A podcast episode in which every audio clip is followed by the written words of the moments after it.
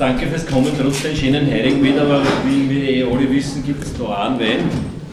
Bevor wir da loslegen, möchte ich zwei, drei Dinge sagen zu unserer Zusammenarbeit auf der Bühne.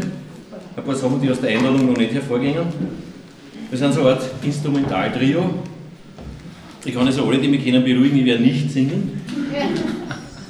Die Art, in der wir drei zusammenspielen, ist einfach, wir erzählen eine Geschichte und dann spielen die Zugvögel ein Stück in der Art jener Gegend, von der gerade die Rede war, sodass wir alle seelisch noch ein bisschen an dem Schauplatz verweilen können und hinten nachhorchen, wie die Musik die eigene Geschichte erzählt. Die Zugvögel spielen also aus der Weltliteratur des Akkordeons mit ihren eigenen Eingriffen und Arrangements und mit ein, zwei eigenen Kompositionen wahrscheinlich. Die Zugvögel sind aus Kärnten stammend und in Wien musizierend der Martin Lasnik.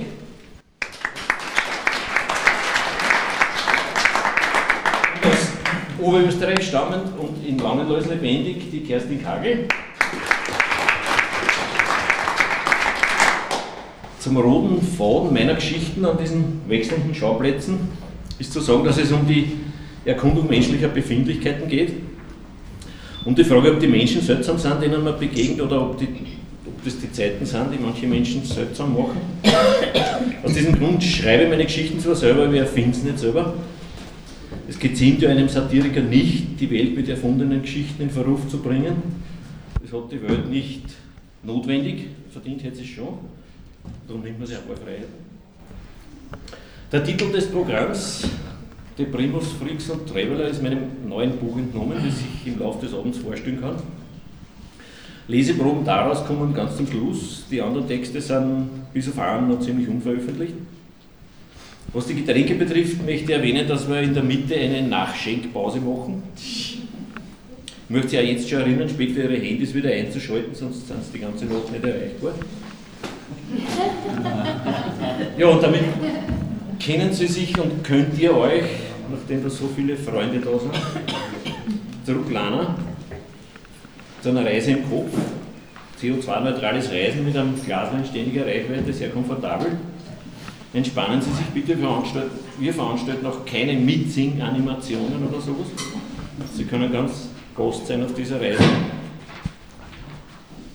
Und jetzt gebe ich glaube ich, die Bühne den Zugvögeln frei, weil wir wollten eigentlich, bevor ich was sage, dass die zwei spielen.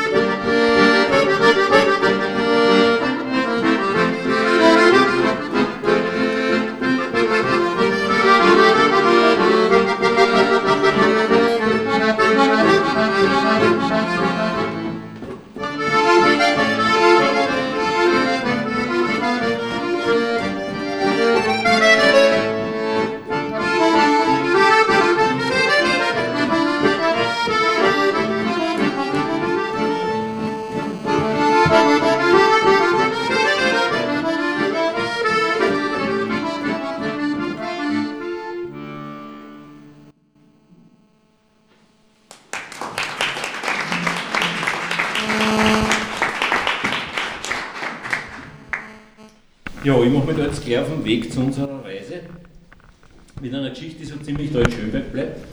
Schaut, dass nicht mehr Schönberger noch sind. Aber die Geschichte kommt trotzdem weit herum in der Zeit, nämlich. Dadurch ist das jetzt allerdings auch gleich die schwermütige Geschichte des Abends, wenn das ein Little war, die jetzt wahrscheinlich hassen, einmal geht alles vorüber oder so. Aber die Zugvögel werden uns dann nachher schon wieder außerholen. Die Heiligkeit der Welt und Gottes Zehennägel. Zehennägel ist überraschend, aber die kommen ja wenige Geschichten vor, aber in der Geschichte spielen Gottes Zehennägel eine Rolle. Der Waldindianer ist erst mit zehn Jahren zu uns ins Dorf am Fluss gekommen. Er kannte unsere Bräuche nicht. Wir spielten längst nur mehr Cowboys, die Kapselrevolver waren erfunden und von Händlern entlang der Eisenbahn verbreitet worden.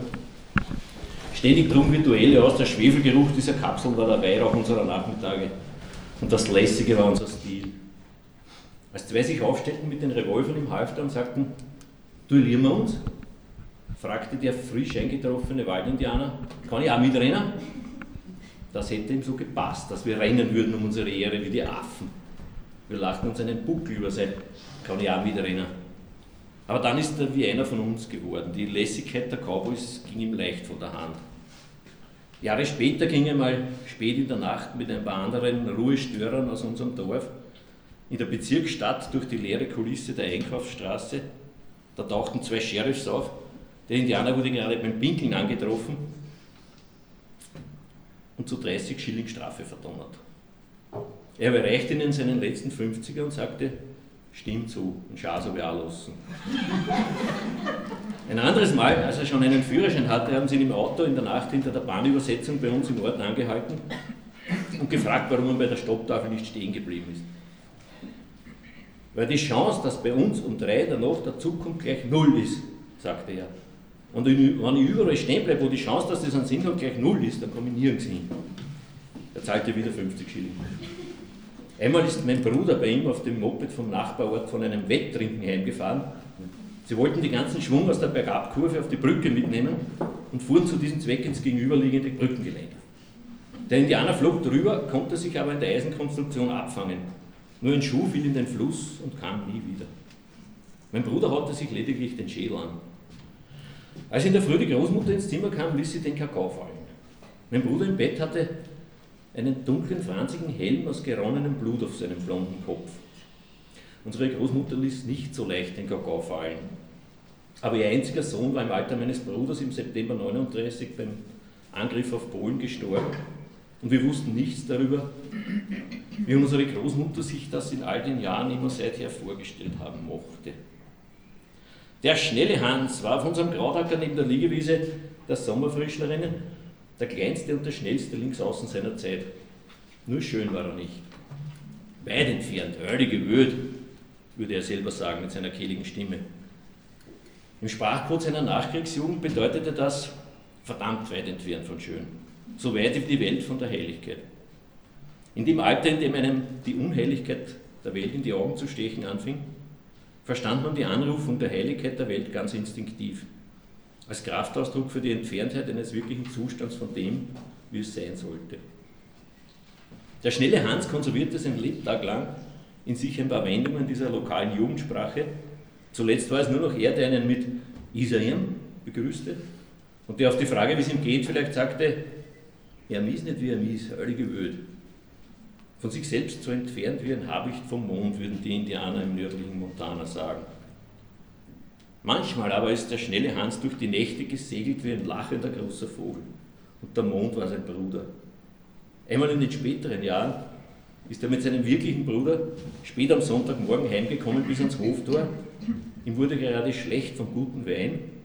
Er klammerte sich an den Gartenzaun und reierte langbeinige Gestalten aus sich heraus in den Garten hinein. Wie ein Zauberkünstler in einer Trance spie er rosafarbene Flamingos in die Sonntagmorgensonne. Gleichzeitig verlor er irgendwie das Gleichgewicht und rutschte mit dem Hals zwischen die Zaunlatten, dass er nicht mehr herauskam. Nur ein heilige Öd, brachte er manchmal noch heraus zwischen den Zähnen. Sein jüngerer Bruder hat es beim Tor hinein geschafft, aber die übliche Wasserlache neben dem Kanalabfluss brachte ihn zu Fall mit dem ungewohnten Luftwiderstand, den sie seinen Ausfallschritten entgegensetzte, mit denen er das Gleichgewicht zu halten versuchte. Als er auf dem Bauch in der Wasserlache lag, machte er das Beste daraus. Er ruderte mit den Armen das Wasser vor sich zusammen auf einen großen Haufen und rief immer wieder, als ob er sein Glück noch gar nicht fassen könnte, alles gehört mir, alles gehört mir. Heilige Wöhl, sagte der Kopf des schnellen Hans zwischen den Zaunlatten, während draußen die Kirchenleute still zur Kirche gingen. Das war der Augenblick, in dem die betagte Mutter der ungleichen Brüder aus dem Haus kam, um zu sehen, wo die Geräusche herkamen. Völlig sehend, sagte die Mutter, als sie sah und hörte, was es zu sehen und zu hören gab. Der Joey war der beste Freund meines großen Bruders. Sie gingen miteinander in die Mittelschule. Sie waren Beatniks und Stones-Fans. Wenn sie im Winter in unsere Weinberge Skifahren gingen, durfte ich mit. Wir hatten so geschnitzte Holzskier mit Seilzugbindungen. Mein Bruder hatte Bundesheerschuhe, die immer hinten aus dem Seilzug rutschten, wenn man um die Kurve wollte, durch den Absatz an die Skier genagelt. Das war die erste Sicherheitsbindung bei uns. Der Joey aber besaß legendäre Skier, die Zimtrinden. Die ersten schichtverleihten Skier in Schönberg am Kamp. Sein Vater war Tischler und hatte ihm aus 10 Schichten Millimeter Furnieren Skier zusammengelähmt. Diese Zimtrinden neigten dazu, sich von allen Seiten einzurollen. Der Joey fuhr jahrelang damit. Als sich der Effekt mit der Zeit noch verstärkte und wir immer gebildeter wurden, nannten wir sie dann die Zehennägel Gottes, also die Weltsau. Diese weit verstreuten und lang vergangenen Augenblicke sind einander auf einer Zeitschleife in meinem Kopf noch einmal zufällig begegnet, während ich eine Schleife auf unserem Friedhof gegangen bin. Da steht auf den Steinen nur mehr Waldindianer 1951 bis 1975, der schnelle Hans 1936 bis 1998, der Bruder des schnellen Hans 1940 bis 1984, Joey, der Besitzer der Zimtrinden 1946 bis 1999, EO 1948 bis 2007. Zufällig ist keiner von ihnen an einen Punkt gelangt, an dem er seinen Enkelkindern in der Abendsonne Schwenke aus seiner Jugend erzählen hätte können. Jetzt weiß diese Enkelgeneration im Dorf höchstens mehr, dass der Waldindianer im Auto eingeschlafen und in einen Lastwagen hineingefahren ist, dass der schnelle Hans am Straßenrand von einem betrunkenen Autofahrer überfahren wurde und dass sein Bruder als einer der ersten in Österreich an AIDS erkrankt war. Dass der gelassene Joey in seinen frühen 50ern an einem Herzinfarkt gestorben ist und dass mein Bruder zu viel getrunken hat.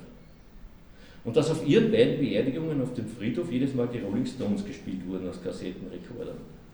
Ruby Tuesday bei dem einen und Wild Horses bei dem anderen. Dass da in einer anderen Zeit auch einmal ein paar Dinge zum Lachen waren, ist um ein Haar vergessen. Und doch ist es eine von den sechs Seiten des Würfels, auf die jemandes Auge fallen könnte aus einer großen Entfernung. Ich weiß nicht, was Albert Einstein dazu sagen würde. Er ist ja sein Lebtag lang dabei geblieben, dass es nicht sein kann, dass Gott würfelt. Musik bitte.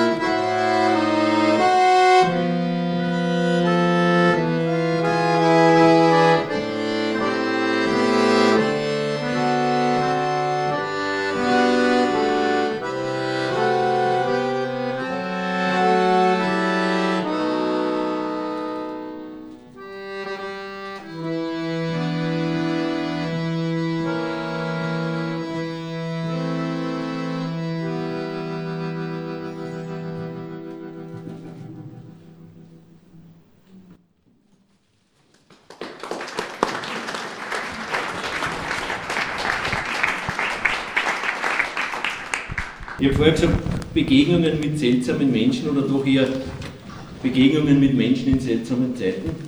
Dazu lese ich ausnahmsweise einen alten Text über eine endgültig vergangene Zeit, auf die wir schon einen klareren Blick haben. Ein Auszug aus der Erzählung Die Unterströmung von Surrealität in den Warschauer Straßen, aus meinem ersten Buch, das wirklich ist seltsam genug. Ich bin für zwei Semester an der Kunstakademie eingeschrieben, als Stipendiat eines neu eingerichteten polnisch-österreichischen Austauschs von Studienabsolventen über den eisernen Vorhang hinweg.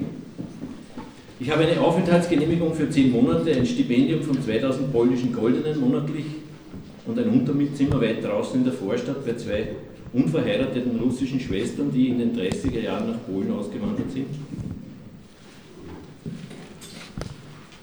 Als ich das erste Mal nachts bei dem Haus meiner Vermieterinnen in der kurzen Seitengasse am Ende der Ulica Gagarina ankam, war die Tür der Gartenmauer versperrt. Ich fand auf der Rückseite des Gartens eine schmale Öffnung, die hoch oben aus der Mauer herausgebrochen war. Ich kletterte dort hinein. Am nächsten Tag erklärte mir meine Vermieterin, dass ich diesen Eingang keinesfalls benutzen durfte, es sei der geheime Zugang für die Kunden des Hausmeisters, der nachts schwarzgebrannten Wodka verkaufte. Der Hausmeister würde glauben, ich wolle Wodka kaufen.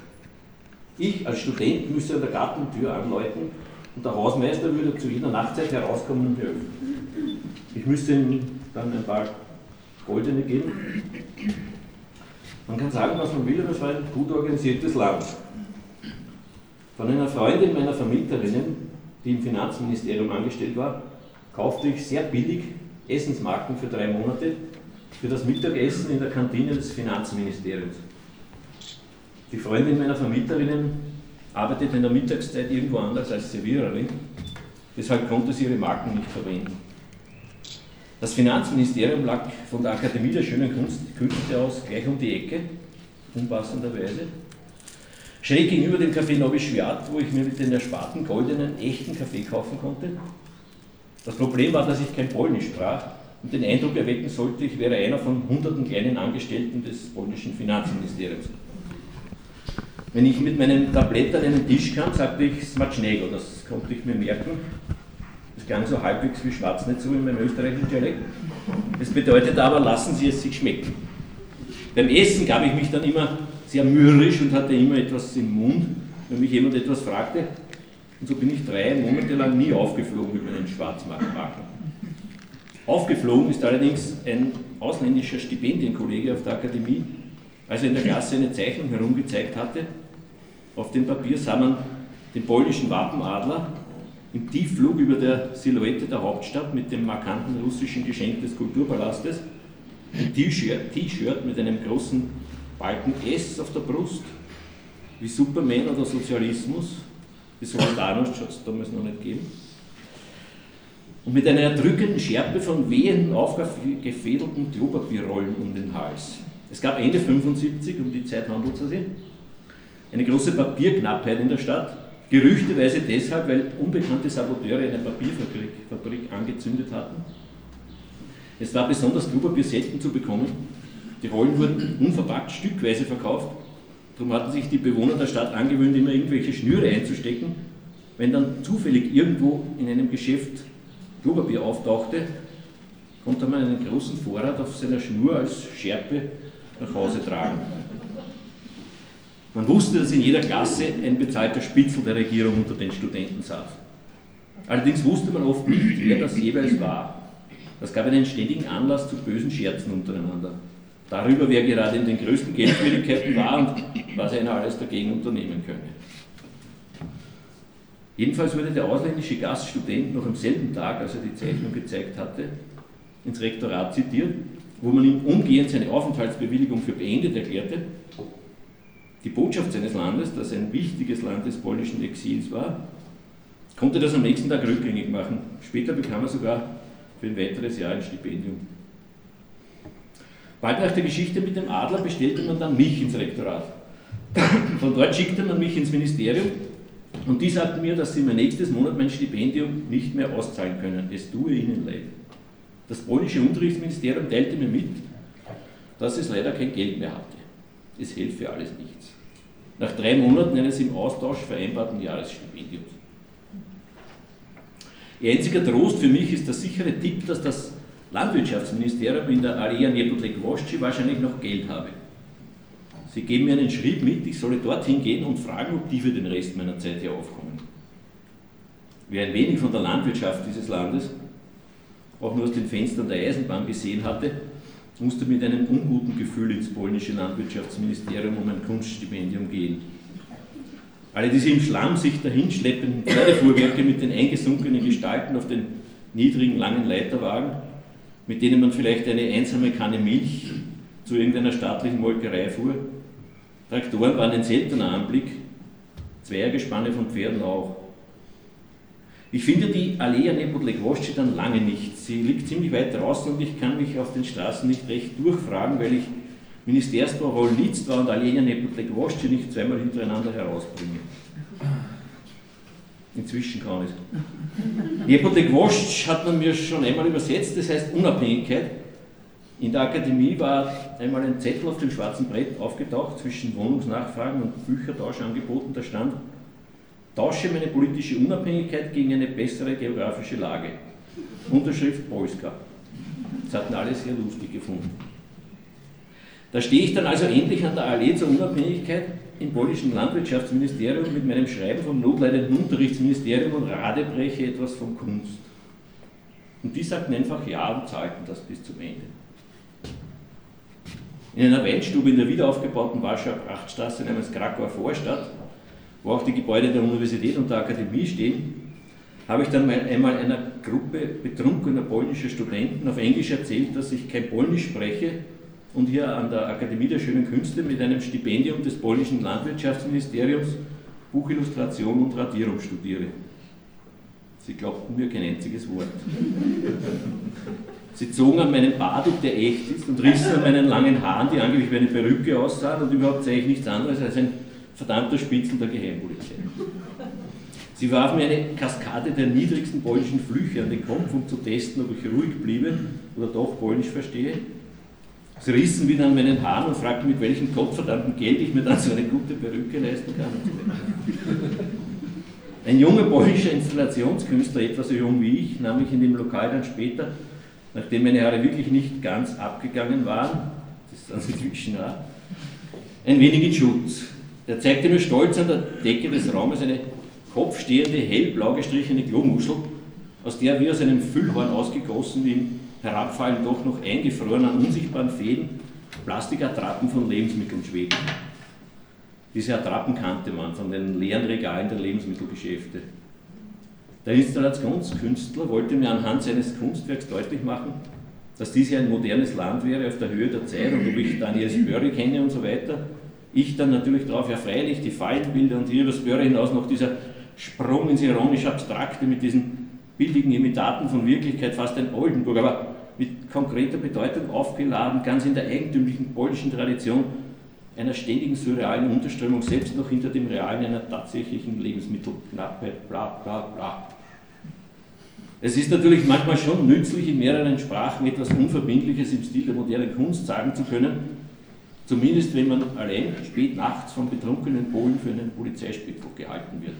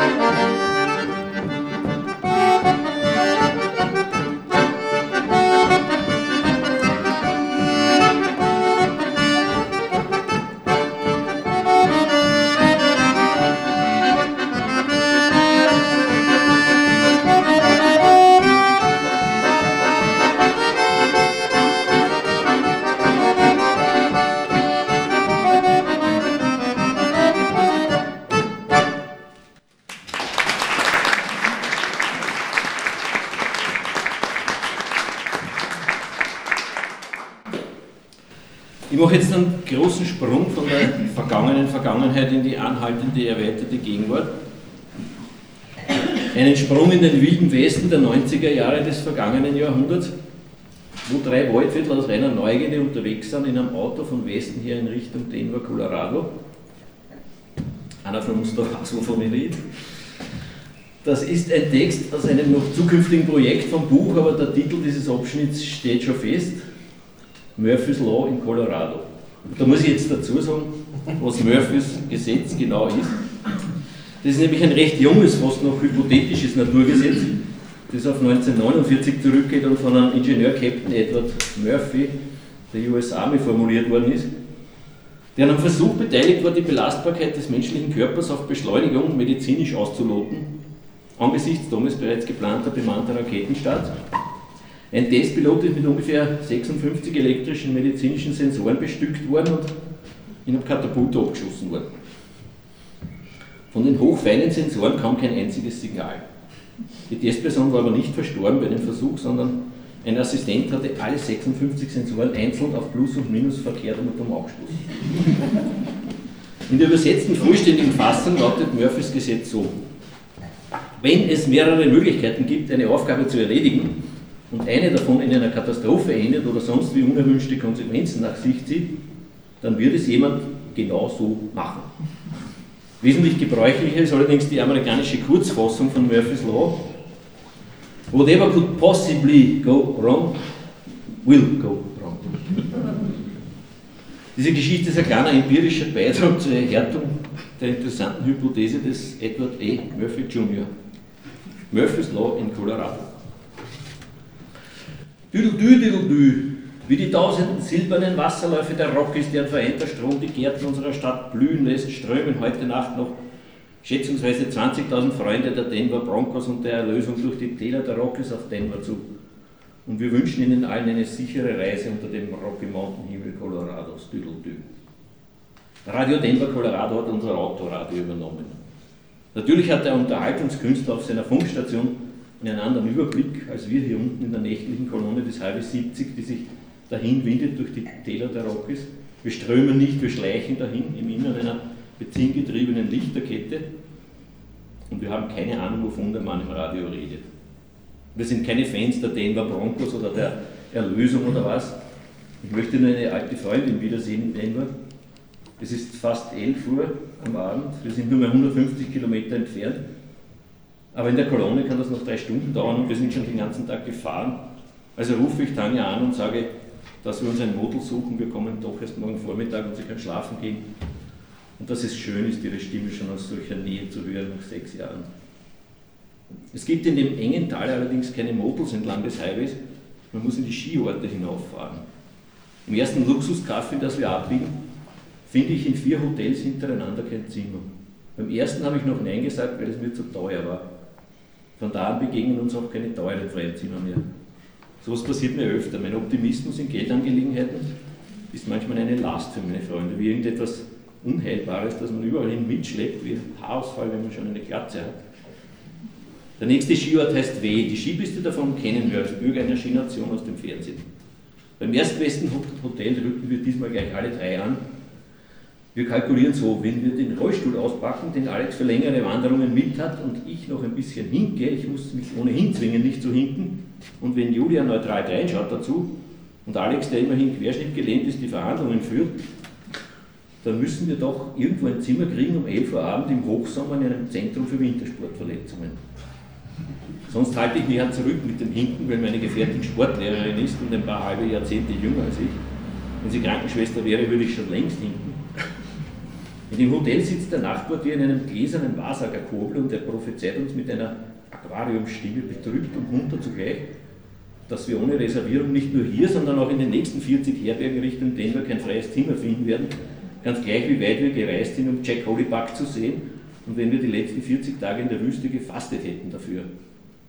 Der Nachtportier versucht höflicherweise während seiner kleinen Ansprache immer wieder zwischendurch sich Julia und mir zuzuwenden, aber er kann die Augen jetzt nicht mehr von Alex losreißen Alex hat die Krücken vom Rollstuhl genommen und ist aufgestanden. Er sucht mit zusammengekniffenen Augenbrauen in seinen Jackentaschen nach einer Zigarette, als ob das jetzt aber Neuigkeiten wären, über die wir reden müssen. Man sieht ihm im Stehen nicht wirklich an, dass er querschnittgelähmt ist. Er benutzt neben den Krücken als drittes Bein seine beiden mit Metallschienen versteiften, gefühllosen Beine. Die Schienen haben Kniegelenke, die Alex abknicken lassen kann, wenn er sich hinsetzt. Wenn er sich aus dem Sitzen hochstemmt mit den Krücken, werden die Beine mit der passenden Dosis Fliehkraft durch das Gewicht der Spezialschuhe nach vorn durchgestreckt und die Schienen rasten mit einem deutlichen Klacken in die Arretierung ein. Dieses Klacken ist wichtig, für Alex macht das einen riesen Unterschied beim ersten Schritt, ob das Ding eingeschnappt ist oder nicht. Die Krücken sind weiß lackiert und mit lackroten Blutspritzern besprenkelt. Das gibt ihnen natürlich etwas Dramatisches.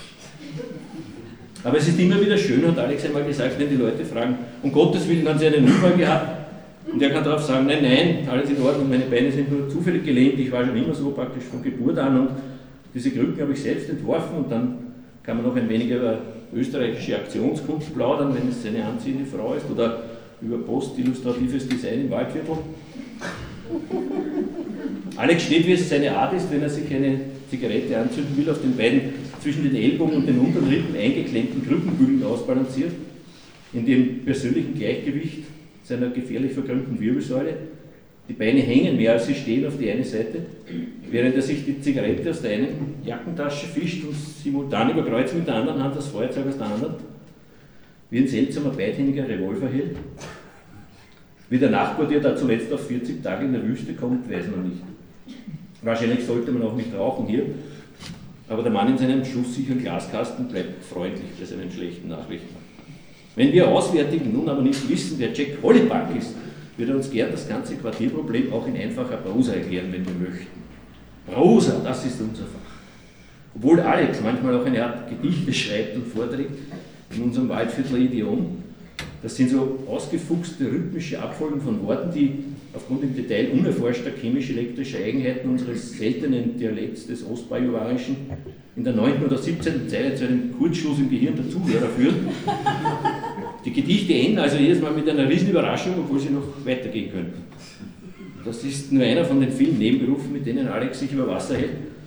Aber an sich sind wir alles Leute der Prosa. Wenn wir irgendetwas lieben, dann ist es die Prosa. Die Prosa des Nachbartiers beginnt so nüchtern, wie man es sich wünschen kann. Erstens, heute ist der ungünstigste Samstagabend des Jahres 1994, um im Umkreis von 200 Meilen von Denver ein nicht reserviertes Zimmer zu suchen. Zweitens, warum? Jack Hollybuck in den triumphalen 80er Jahren gefeierter Assistant Coach der Denver Broncos in der legendären Ära ihres Trainers Dan Reeves uns Auswärtigen gesagt. Er lebt in den letzten Jahren ein Comeback in den TV-Channels des ganzen Westens als erster Prediger der Champions of Redemption, einer der anerkanntesten evangelikalen Erlösungsgemeinschaften der östlichen Offenbarungen, uns Auswärtigen gesagt. Und morgen früh wird Jack Hollybuck zurückkehren in die Stadt seiner weltlichen Triumphe, um Mile High Stadium der Broncos, wo er ehemals mit eitlem irdischen Ruhm überschüttet war, eine Sonntagsmesse zu zelebrieren und von Angesicht zu Angesicht zu sprechen, zu 50.000 alten und neuen Freunden unter dem Rocky Mountain Hebel Colorados. Jack Hollybuck ist es also, der die silbernen Ströme des Radiosprechers antreibt auf den Highway 70.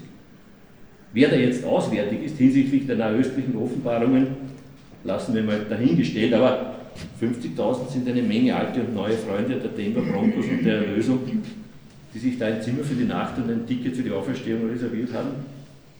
Ich sehe Jack Hollybuck vor mir, wie er da morgen früh in der alten Arena steht, vor 50.000 Freunden, überschüttet mit überirdischem Ruhm, während wir drei noch in den Wäldern der Rockies mit den Bären aus unserer Höhle kriechen und uns in der Morgensonne das Fell trocknen, in den Heidelbeeren sitzen und uns den Bart schaben mit dem Daumennagel unter dem Rocky Mountain Himmel Colorados. Wie Spione aus einer fremden Zivilisation kehren wir zurück auf den Highway, in die Kolonne der Freunde der Erlösung. Denver Broncos, Erlösung. Da, wo wir herkommen, sagt man, beim Glauben ist der Arsch das Höchste. Das ist eine tief eingeprägte Überlieferung aus den langen Jahrhunderten, in denen man bei uns die Erdäpfel mit der Hand vom Acker glaubte und dabei Zeit hatte, über das Leben nachzudenken. Die Entstehung dieser Weisheit verdanken wir neben anderen Zufällen der weichen Aussprache der Verschlusskonsonanten im Waldviertlerischen. Glauben und Glauben wird klanglich nicht unterschieden. Es ergibt sich aus dem Zusammenhang und es ergibt sich eben nicht. Dass beim Glauben der Arsch das Höchste wäre, ist der einzige hypothetische Satz, wo sich nicht eindeutig aus dem Zusammenhang ergibt, ob es Glauben oder Glauben heißen.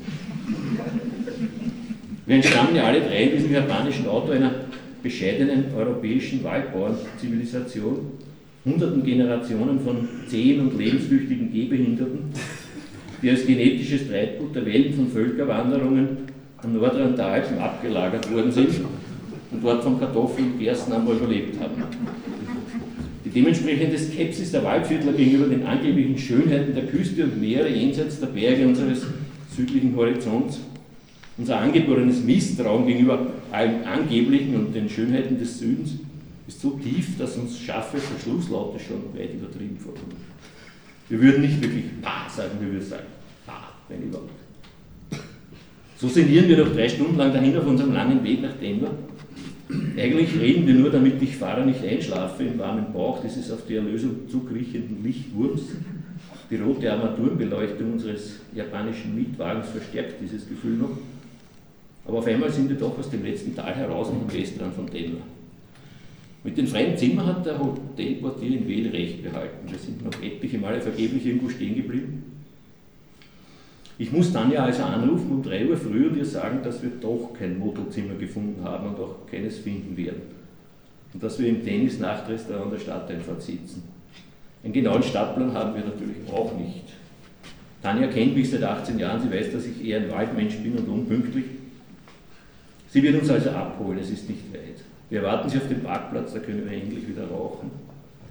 Der große zerbeulte Pickup sieht aus, als ob Tanja eine Schaffarm hätte.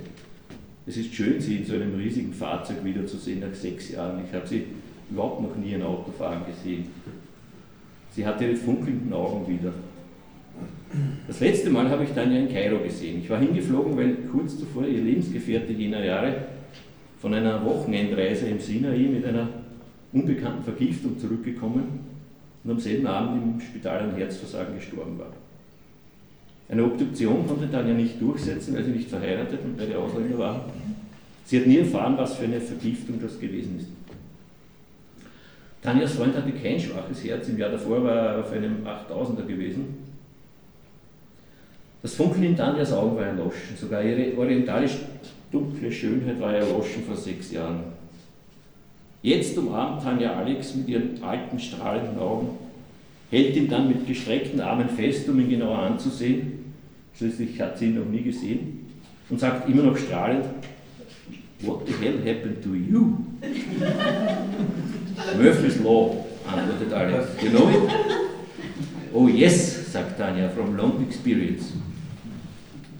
Das vorletzte Mal habe ich Tanja vor zwölf Jahren getroffen, Anfang 1982 in Warschau in der Zeit des Kriegszustandes die, die, den die polnische Volksarmee im Auftrag der polnischen Volksregierung über die polnische Volksbevölkerung verhängt hatte. So etwas geht. Wir waren damals sicher, es würde unser letztes Treffen sein. Tanja hatte mir ein Telegramm nach Wien geschickt, dass ich mich beeilen soll, meine Visa zusammenzukriegen, wenn ich sie noch einmal sehen will. Tanja war 30 Jahre alt, hatte Lymphdrüsenkrebs, wog nur mehr 38 Kilo und hatte einen Tumor, der sich unter ihrer dünnen Bauchdecke abzeichnete wie ein zu großer Kinderkopf. Die Ärzte hatten ihren Bauch aufgeschnitten, vom Schambein bis zum Kehlkopf und dann beschlossen, alles wieder zuzunähen und es mit massiven Bestrahlungen zu versuchen. Am Samstag vor dem Beginn der Bestrahlungen wollte Tanja sich von ihren Freunden mit einem großen Fest verabschieden. Auch Tanjas beste Freundin, in deren Wohnung die Party stattfand, verabschiedete sich von den anderen für immer. Sie hatte das Visum für Kanada und das Ticket nach Montreal ich kam zurecht, es waren ungefähr 25 Leute in der kleinen Wohnung. Tanja tanzte am meisten auf dieser Party und sie konnte das tanzen und sie war die Einzige, die keine Tränen in den Augen hatte dabei. Kennengelernt habe ich Tanja in Warschau sechs Jahre früher, vor 18 Jahren. So gesehen sehen wir uns regelmäßig, aber nicht oft. Wir waren nie ein Liebespaar, so etwas kommt vor, Murphy's Law. Als wir im Zweierkonvoi bei dem Vorstadtflachbau angekommen ist, dass in ihrem Garten schon die sommerliche Plapperstunde der Vögel vor dem Hellwerden. Tanjas amerikanischer Vermieter und Mitbewohner wartet in der Tür mit uns mit einer Flasche polnischen Büffelchen-Wodka unterm Arm und Gläsern in der Hand. Das ist jedenfalls ein aufmerksamer Mitbewohner, um diese Zeit aufzustehen. Die beiden leben nicht miteinander, sie teilen sich nur das Haus und die Betreuung der drei Hunde. Mit denen machst du uns als erstes bekannt, damit sie uns nicht auffressen, oder was sagt er? Du hast einen Schäferrüden, Tanja hat aus Kairo eine Mischlingshündin mitgebracht, die ich schon kenne. Und neuerdings hat Tanja jetzt noch einen Chow-Chow-Rüben, der ein wenig Wolf ist. Sie hat ihn genommen, weil irgendwer nicht mehr mit ihm zurechtgekommen ist. Wölfe einzukreuzen ist gerade so eine Mode hier, sagt sie. Dem großen schwarzen Chow-Chow stehen die Wolfsaugen nicht schlecht, aber misstrauisch ist er auch wie ein Wolf. Uns Besucher meidet er wie die Pest. Andererseits kann er die Augen nicht lassen von mir, von Alex blutigen Krücken. Diese Krücken. Ich hüte mich zu hinten. In Tanjas Küche stellt sich meinen herumstreunenden Augen ein gelber Klebezettel an der Kühlschranktür in den Weg. Also entziffere ich ihn im Vorbeigehen, als ob ich wissen wollte, was sie jetzt so isst. Zuletzt in Kairo konnte sie sehr vieles nicht mehr essen, als Folge der Bestrahlungen, die vor zwölf Jahren den Krebs doch noch umgebracht hatten, ohne Tanja selbst ganz umzubringen. Das war eine Art medizinisches Wunder. So etwas kommt vor an einer schmalen Grenze. Auf dem Klebezettel an der Kühlschranktür steht ganz schnell hingeworfen, nur dass man es nicht vergisst. Life is a bitch and then you die. 1982 bei der Party in der Warschauer Wohnung hatten wir noch zuletzt im eisigen Wintermorgenlicht ein wenig über Reinkarnation gesprochen. So schlecht waren damals Tanjas Chancen gestanden, anders noch jemals irgendwo hinzukommen. Mit der Warschauer Freundin, die damals nach ihrer gemeinsamen Abschiedsparty nach Montreal geflogen war, hat Tanja sich erst im vergangenen Jahr zum ersten Mal wieder getroffen, auf halbem Weg in Newark, New Jersey. Sie haben elf Jahre gebraucht, um einander geografisch nahe genug zu kommen, dass sie sich ein Wiedersehen finanziell leisten konnten. Tanja arbeitet, arbeitet halbtags in einer Tischlerei, außerdem hat sie zwei Cello-Schüler und spielt im Denver Symphony Orchestra. Die bezahlen aber praktisch nicht, sagt sie, weil es so eine große Ehre ist, bei ihnen zu spielen. Wenn meine Hunde wenig zu fressen haben, sage ich ihnen immer, na und, ist es euch nicht eine Ehre, meine Hunde zu sein? Ich spiele im Denver Symphony Orchestra verfressenen Kunstballon. Sie hat schon in einem besseren Orchester gespielt, aber das müssen die Hunde ja nicht wissen, sagt sie. Tanja spielt jetzt Cello seit kurzem auch in einer Rockband, vielleicht werden wir berühmt, irgendwie komme ich schon durch, ich bin immer noch durchgekommen. Tanja ist froh, dass sie hier so nah an den Rock ist da kann sie jeden Tag hinausfahren mit den Hunden, damit sie Stinktiere und Klapperschlangen jagen können. Das ist alles, was die drei verlangen von der Kunst und vom Leben. Der misstrauische Georgia hat es in den paar Monaten, die er jetzt bei Tanja ist, schon dreimal geschafft, einen Skunk an einen Baum zu stellen. Die Stinktiere bespritzen dann jedes Mal diesen Wolf in seinem falschen Chow-Chow-Pelz von unten bis oben mit dem schwer zu beschreibenden Geruch des Skunks. Wir kennen diesen Geruch von den überfahrenen Skunks des Nordwestens. Wenn man mit 100 Stundenkilometern drüber gebrettert ist, über so ein längst flachgewalztes Stinktier, dann bleibt ein Geruch im Auto hängen, als ob man das ganze tote Stinktier irgendwie in die Klimaanlage bekommen hätte. Das erste Mal habe ich jedenfalls nachgeschaut.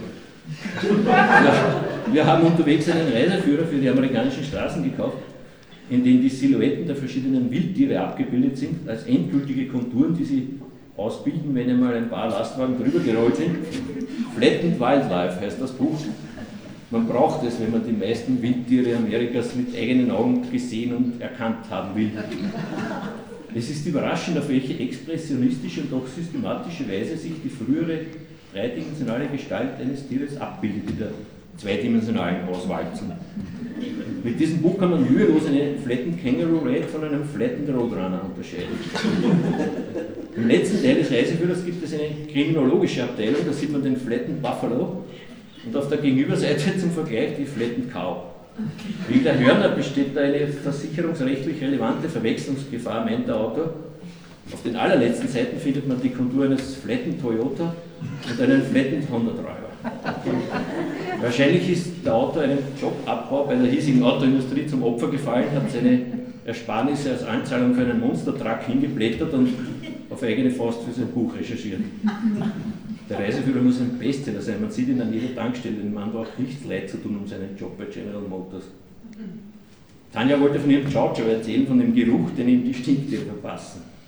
Die Skunks kommen jedes Mal heil davon, aber der Ciao ist zu nichts mehr zu gebrauchen, wenn er dieses Sekret in seinem Fell hat. Er rennt in alle Richtungen vor sich selbst davon und er verbrennt sich auch selber, er wird praktisch verrückt.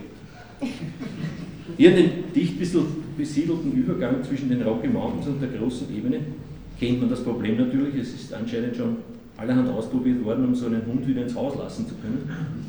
Ein Rezept hat sich allgemein durchgesetzt in den stinktierreichen Gegenden Amerikas. Man muss den Hund in Ketchup baden.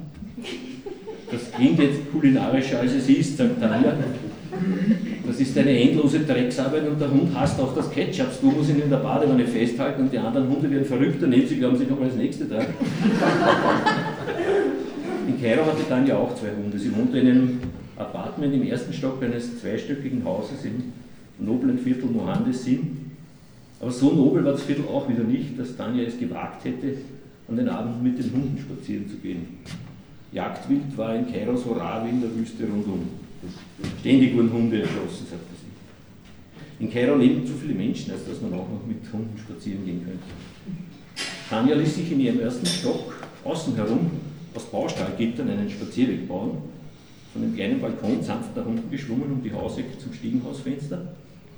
Wenn man Kairo gesehen hat, ist das keine auffallende Architektur. Nach Sonnenuntergang stellte Tanja ihre Topfpflanzen auf diese Gitter hinaus, öffnete die Wohnungstür und das Stiegenhausfenster und ließ die Hunde im Kreis laufen, bis sie müde waren. Wenn dann einmal der nächtliche Wüstensturm den Smog über der 14 Millionen Stadt verblasen hatte, wandelte Tanja mit ihren müde gelaufenen Hunden feierlich unter den grandiosen Sternen Ägyptens ihren eisernen Spaziergang.